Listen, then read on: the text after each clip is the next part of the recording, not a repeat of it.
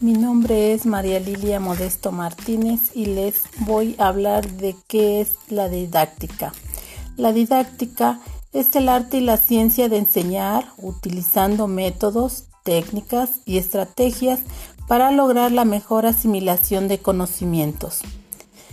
La didáctica se refiere a las relaciones regulares entre el hecho de enseñar y el hecho de aprender, ya que organiza el aprendizaje de los estudiantes lo dirige y determina los métodos, estrategias y medios más adecuados a seguir, de modo que puedan lograrse de forma efectiva los propósitos y objetivos que se persiguen en cada tipo de enseñanza.